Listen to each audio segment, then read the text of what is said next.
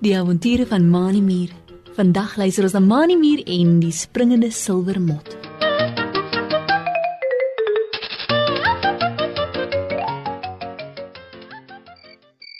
Dit is aand en die krieke sing kliphard hulle nagliedere. Mani Mier kuier by Driekie Dassie in haar huisie net langs die veldpaadjie in die grond. Dit het baie gereën die vorige paar dae en van die water het in Driekie se huisie by die voordeur ingelek.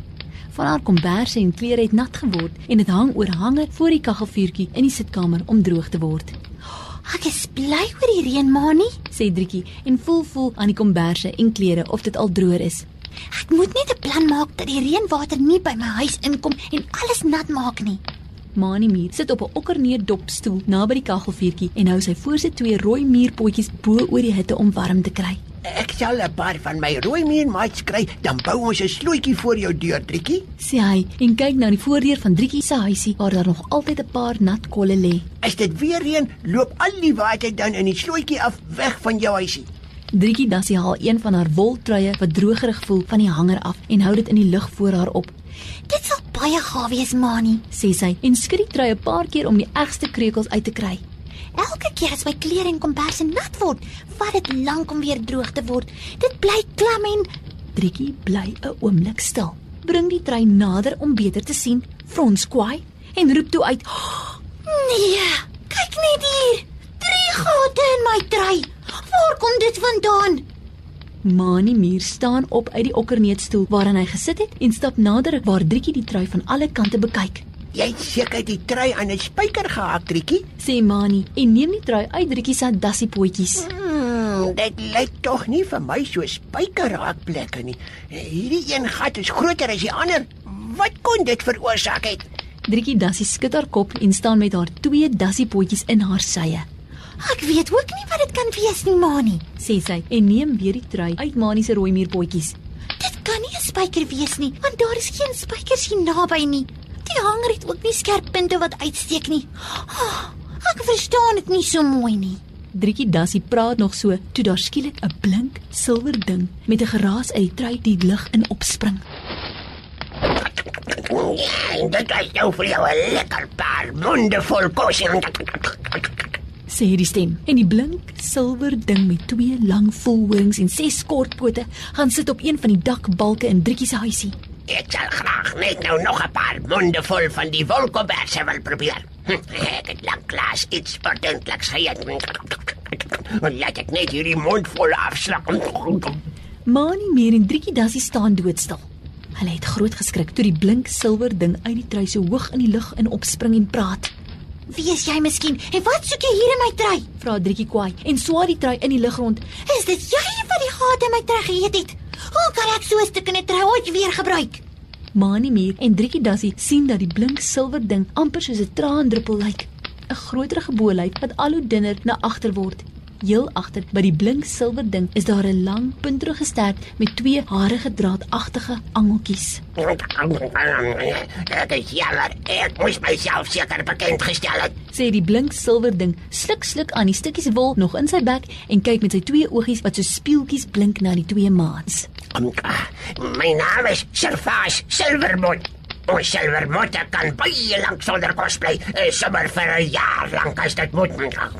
Maar as ons dan eet, kan ons nie ophou nie van die hongerte. Ons hou ook nie van die son en daglig nie, en daarom kry jy ons gewoonlik in die donkerte. Driekie Dassie stamp met een van haar dassiebootjies op die grond.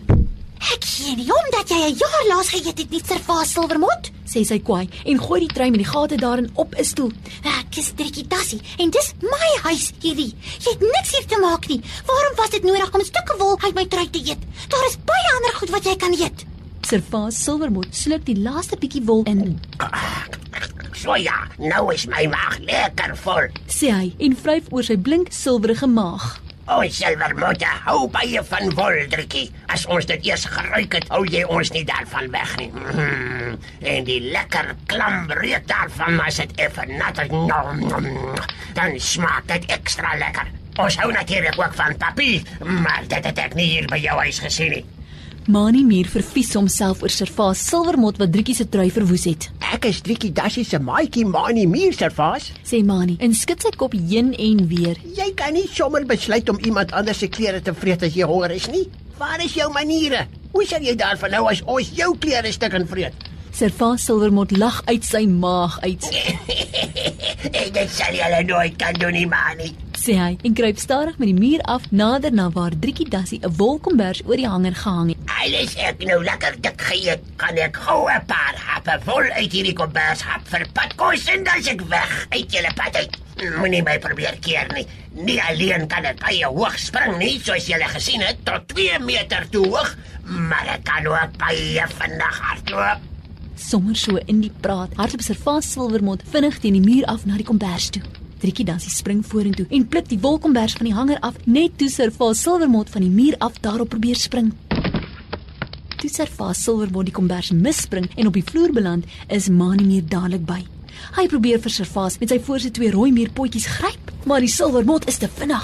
Al wriemelende hardloop Servaas silwermot vinnig oor die vloer van Driekie Dassie se sitkamer na die voordeur toe. Hy was egter nog nie halfpad na die voordeur toe nie, of sy ses silwermotpote begin aan die vloer vassit. Toe Servaas silwermot afkyk na sy pote om te sien hoekom hulle skielik vassit, sien hy dat hy in 'n plas gom gehardloop het. Nou het ons jou vas, Servaas. Roep Triekie Dassie uit wat 'n bottel gom op een van haar kombuisrakke gaan haal het en die gom toe voor Servaas op die vloer gegooi het. Silwermotte hou niks van gom nie en hulle pote sit maklik daaraan vas. Ek sê weer, dis my huis hierdie en ek hou nie daarvan dat silwermotte hier bly en my wolgoed opvreet nie. Mani Muur draf tot by Servaas silwermot en gaan staan 'n entjie van hom af net buite die gomkol op die vloer. Ek hoop jy het jou les geleer, Servaai Silvermot. Sê Mani en sit 'n stukkie karton bo op die gom neer sodat die punt daarvan tot by Servaas kom. Toe, klim op die karton, dan sal ek jou buitentoe neem dat jy na jou eie huis toe kan gaan. Jy kan sommer die stuk karton saamneem en daar gaan eet. Dan pla jy ons nie weer nie. Servaas silwermond kyk brom brom na die stuk karton, wikkel sy visagtige lyf heen en weer, trek pluk sy pote een vir een uit die gom en klim op die stuk karton. Hierdie karton gaan nie so lekker smaak as die klamwol nie. sê hy en voel hoe Mani Muur hom met die karton optel en na die voordeur van Driekie Dassie se huisie dra. Mm, Maar wat kan ek doen? Dis eet goed en beter as niks as jy 'n jaar laas geëet het. Mani Muur het vir Servaas Silwermond buite Driekie Dassie se huisie in die veldpaadjie gelos. Servaas Silwermond het 'n hap uit die karton geneem en toe vinnig weggehardloop. Mani Muur en Driekie Dassie het hom nooit weer gesien nie en Mani het vir Driekie gehelp om die gate in haar trui met wol toe te werk.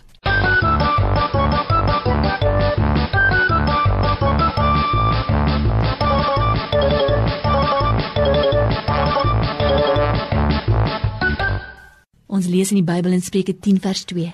Goed wat deur onreg bekom is, bring geen voordeel nie. Om goed deur onreg te bekom, soos die Bybel hier sê, beteken om iets wat nie joune is nie van iemand anders te vat. Op die ou einde beteken daardie iets eintlik niks nie en is die Here hartseer daaroor. Kom ek en jy is eerder bly en dankbaar oor wat die Here vir ons elkeen gegee het. Tot volgende keer wanneer ons weer saam met Mani Mier en sy maat kuier. Totsiens.